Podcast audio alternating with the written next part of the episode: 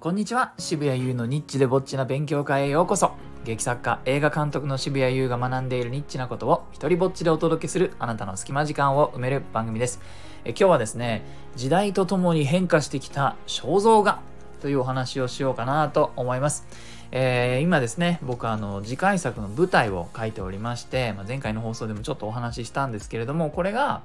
あのちょっとこうファファンタジックというか少しね設定が変わっていまして、えー、まあ、鏡とかあの窓とか水とかねそういったところに人間だけ反射しなくなったという設定のお話なんですよ。で、まあ、それだからといって人間がね自分の姿を見たいという欲求が消えるわけではないのでじゃあどういうことが起きているかというと、まあ、その世界では、えー、画家がですねあの駅前とかあのトイレの近くとかね自分が今どういう状態かなってチェックしたくなるようなところにいて鏡の代わりをしてですねさっとスケッチを描いてくれることであみんな自分の顔をチェックする。ことがまあ日常化しているというそういう設定で、まあ、主人公たちはですね、まあ、主にこの作品はその世界の画家たちでこの世界では鏡って彼らが呼ばれてるんですけれどもその鏡たちにスポットを当てた作品を今描いているんですね。えー、でその中の一人のキャラクターがですね、まあ、主人公ではないんですけれども脇役の一人があの、まあ、売れない画家売れない鏡という設定で、まあ、彼はですねあのいろいろとこう絵のうんちく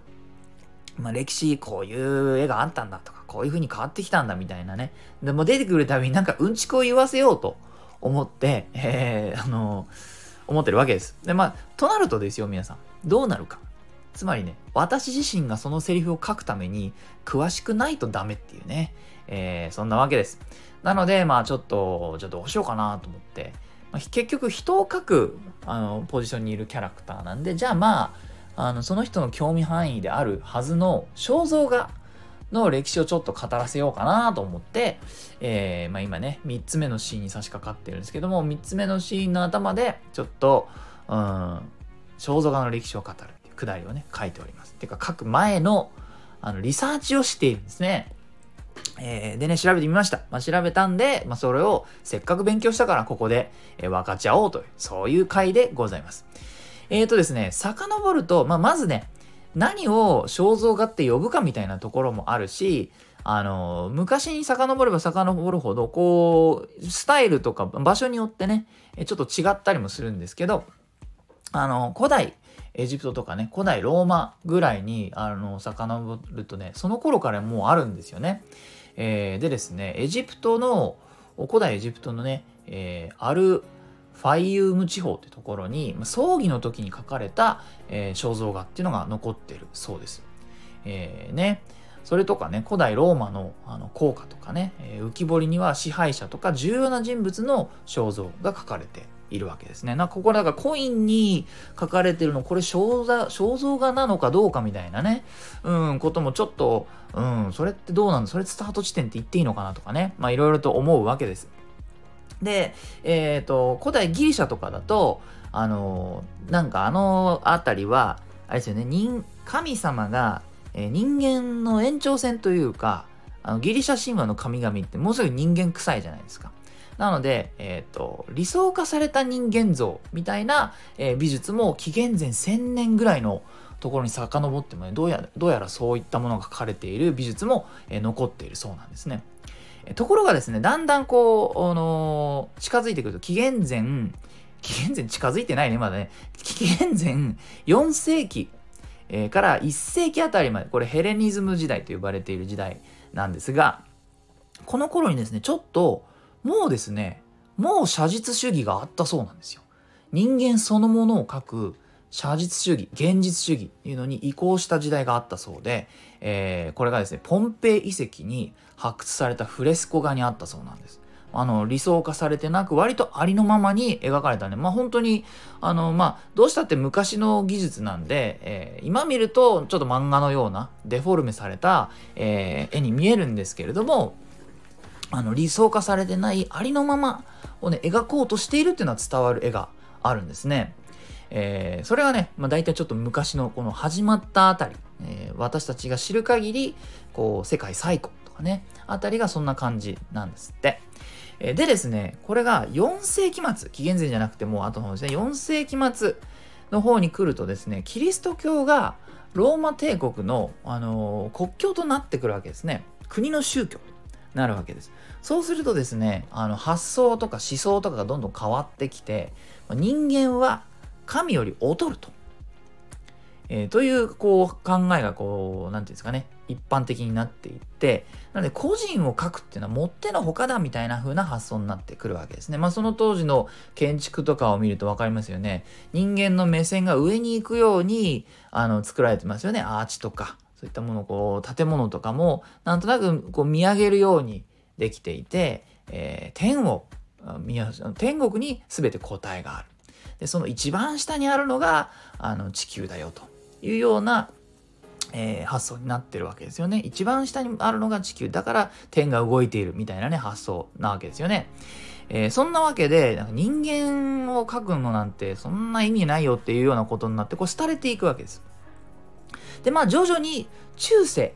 ヨーロッパ、まあ、ちょっとずつあの時代がね進んでいくとですねこの宗教的な肖像画っていうのがまあ広がってくるわけですねなので聖人だとか教皇の肖像こういうのが、まあ、描かれていくわけです。あのヨーロッパの、えー、美術館に行くとここら辺のものがまあ言い方ですけどうんざりするほどありますよね。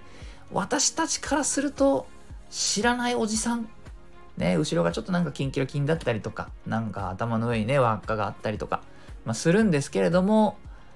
その知らないおじさん A の上に輪っかがあって、知らないおじさん B の上に輪っかがあってみたいなね、感じ。まあ、ここら辺がその時代ですね。で、だんだん、だんだん教会の支配への反発みたいなものが、まあ、生まれてきて、こう、だんだんね、発想がですね、中世ヨーロッパから、こう、だんだんルネッサンスに移っていきます。で、ルネッサンスになると、なんていうかね、考え方が逆転するんですよね。この天国中心というよりは地球中心。神様中心というよりは人間中心の発想になっていって、まあ、それまで人間というのは神から見られるものっていうふうに、えー、位置づけされていたんですけどもこれは逆なんですね。人間とは神を見るものみたいな。全ての中心に人間があるよっていう風なね、大げさに言うと発想になっていくんで、そうすると人間を描くことは、それはやっていいに決まってるだろう、それは素晴らしいことだろうっていう風に、まあ、なっていくわけです。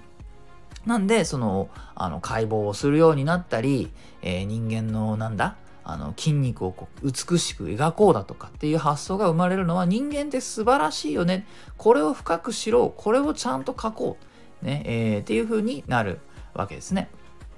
まあそこら辺の有名な芸術家が、まあ、レオナルド・ダ・ヴィンチだとか、ラファエロだとか、ティーツィアーノだとかね、えー、まあ彼らはいろんな肖像画を制作しています。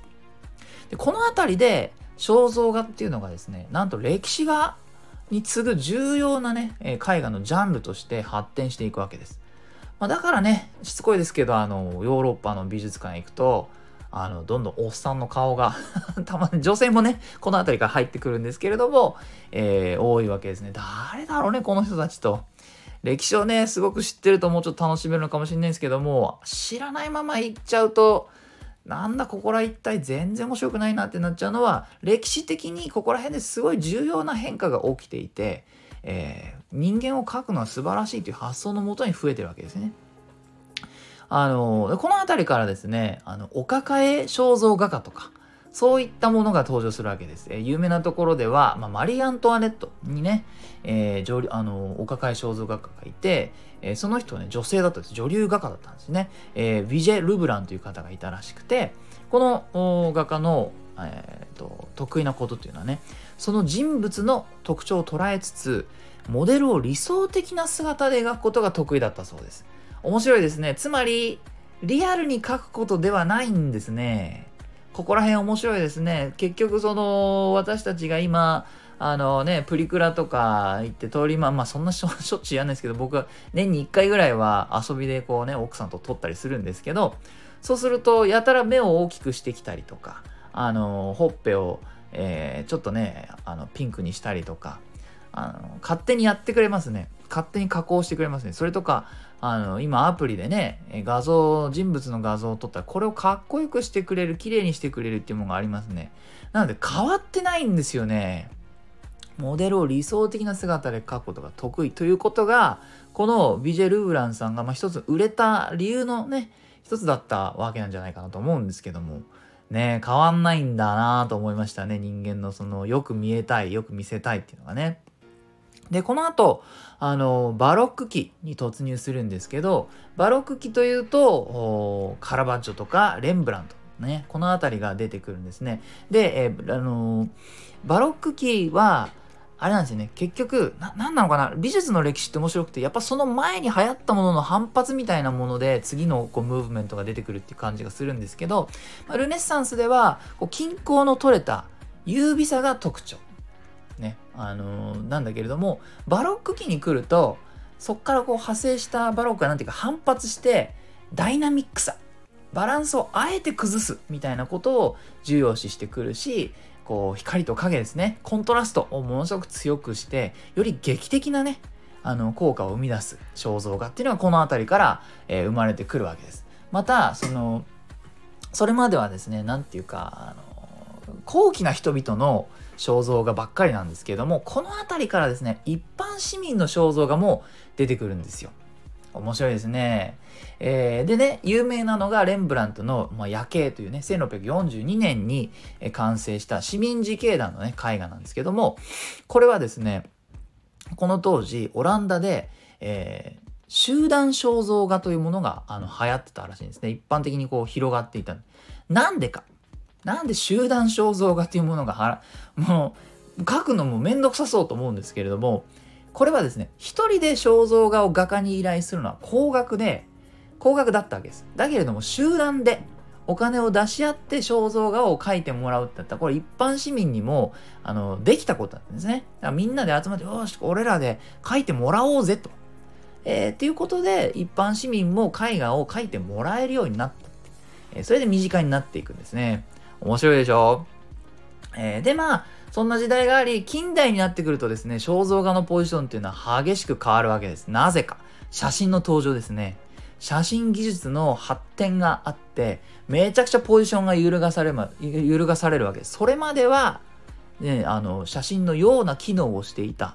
ところが写真が登場してくると、もう写実的な肖像画を描くっていうことの必要性がまあ、なくなるわけですよね。だだって叶わないんだもん、みたいなね。えー、それなんで芸術家たちはじゃあどういう風になっていくかっていうとこう印象派だとか表現主義だとかっていう、まあ、新しい実際にはない色を使ったりとかするようになっていくわけですね。あのここの顔の線には緑の線はないけれども緑の線を入れたことによってよりその人の本質を表しましたみたいな方向をやるようになってくるわけです。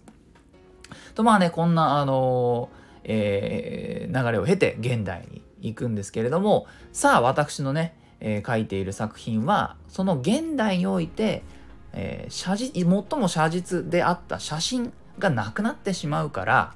画家のターンが戻ってくるみたいなことなのかもしれないんですよね。なので芸術家たちの必要性がある種、えー、歴史のねその写真登場前の時代にちょっと戻ったというかその頃ね行われていたことがえー、求められる。だけれども、ちょっと違うのはですね、それに時間をかけてほしくないっていうのが僕の世界設定なんだと思うんですよ。だからもう本当2、3分、1、2分で書いてもらいたい。正確に。そして、えー、あくまで鏡のように機能してほしい。っていうね、えー、なので、まあ、そこから、まあ、僕の話はフィクションだから嘘の歴史なんですけれども、まあ、そんな流れを作るためにも、ちょっと過去を知っておいた方が、そして過去を知っている登場人物を出した方が、まあ、ある種のリアリティは作れるのかなと思って勉強した次第でございました。えー、いいなと思ったらハートマークをタップしたりフォローしてください。Twitter もやってるので、よかったらそちらもチェックしてください。えー、このスタイフでも自由に使って OK な、えー、上演料不要の日本初の一人芝居コレクションモノローグ集穴、そして第2弾となる狭間は Amazon で好評発売中です。また、生きる力をテーマにした僕の戯曲集、底なし子の大冒険、狼少年立花も大型書店や Amazon で取り扱っています。サイン本はオンラインショップ渋々屋をチェック。すべての詳細は概要欄にまとめてあります。では、渋谷優でした。